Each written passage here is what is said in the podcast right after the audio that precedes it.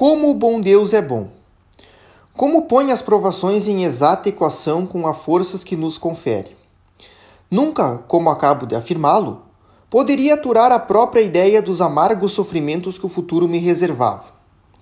Sem frêmito, não conseguia sequer pensar em que o papai podia morrer. Certa vez trepara ele ao topo de uma escada de mão. Como me encontrava justamente por debaixo, gritou-me: Arreda-te, pobre bichinho! Se despencar, esmago-te. Ao ouvir isso, tive uma reação interior. Em vez de afastar-me, apoiei-me contra a escada, pensando comigo: pelo menos, se o papai cair, não terei a dor de vê-lo morrer, pois morrerei com ele. Não consigo externar quanto amava papai.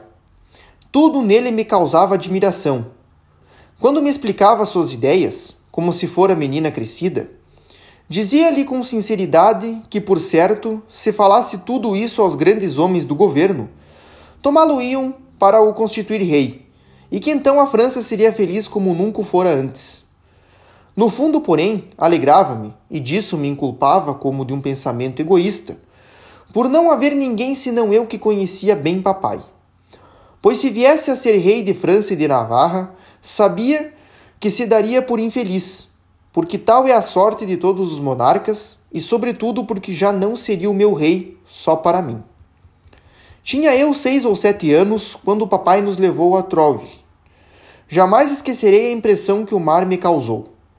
Não podia coibir-me de contemplá-lo sem interrupção. Sua Majestade, o bramer das ondas, tudo me falava a alma a respeito da grandeza e do poder do bom Deus. Recordo-me de que no passeio que fazíamos pela praia, um senhor e uma senhora, como me vissem a correr alegre em redor do papai, aproximaram-se e perguntaram-lhe se eu era dele, dizendo que era uma menininha muito graciosa. Respondeu-lhes papai que sim, mas notei que lhes deu sinal para não me elogiar. Era a primeira vez que ouvia dizer que eu era graciosa. Isto me deixou bem contente, pois não supunha que eu fosse. Vós tomáveis, minha querida mãe, tanta precaução em não permitir, permitir junto a mim nada que pudesse comprometer minha inocência, principalmente em não me deixar ouvir alguma palavra que insinuasse a vaidade em meu coração. Como só dava atenção às vossas palavras e às de Maria, e de vossa parte nunca me dirigistes uma única lisonja, não liguei muita importância às palavras e aos olhares admirados da senhora.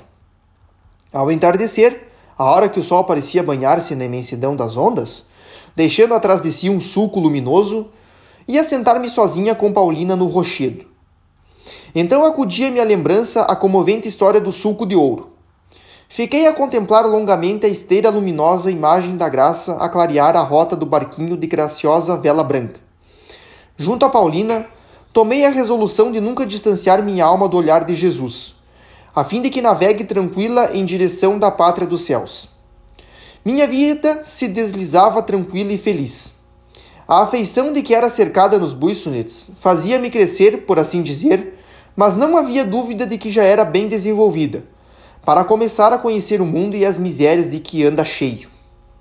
Tinha meus oito anos e meio quando Leônia deixou o internato, e tomei o lugar dela na abadia. Ouvi dizer muitas vezes que o tempo passado em colégio é o melhor e o mais doce da vida. Para mim não foi assim. Os cinco anos que ali passei foram os mais tristonhos da minha vida.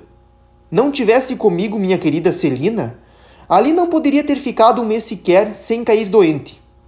A pobre florzinha estava habituada a lançar suas débeis raízes em terra de escola, feito sob medida para ela. Parecia-lhe também muito desagradável viver entre flores de toda espécie, com raízes frequentemente pouco delicadas, e ver-se na obrigação de procurar em terra comum a seiva necessária para sua subsistência. Vós, porém, me instruístes tão bem, minha querida mãe, que chegando ao internato era a mais adiantada das crianças de minha idade. Entrei em classe de alunas todas superiores, a mim em tamanho.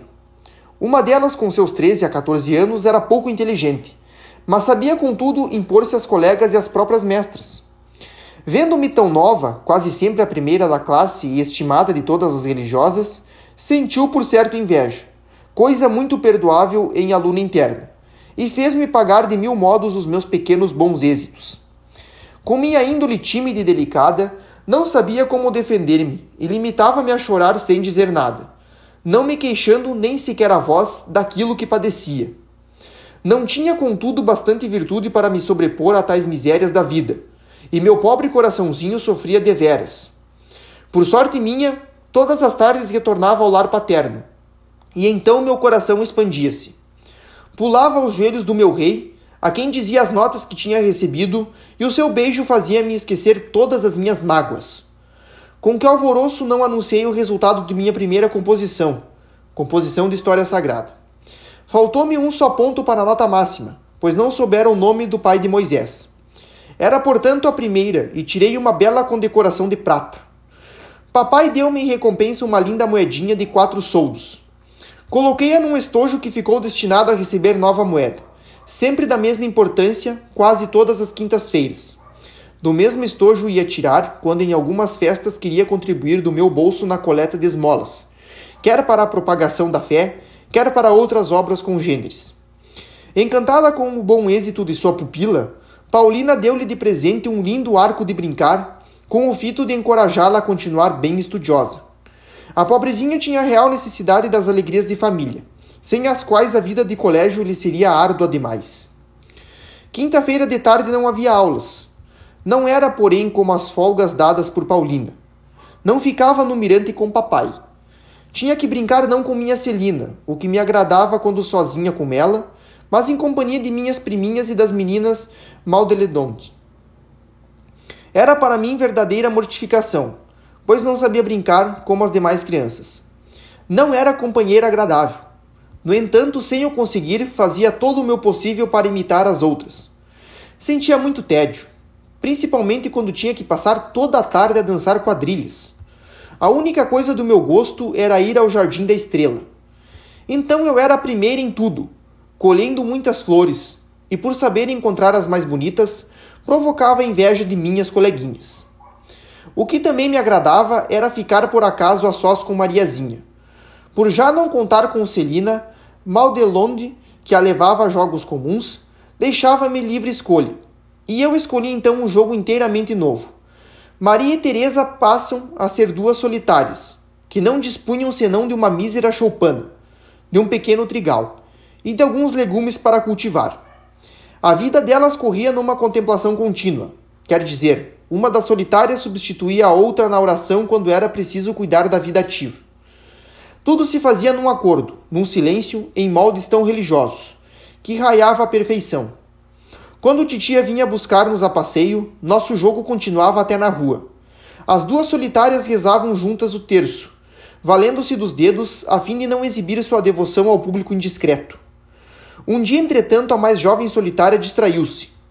Tendo recebido um bolo para o lanche, antes de comer fez um grande sinal da cruz, o que provocou o riso de todos os profanos do século.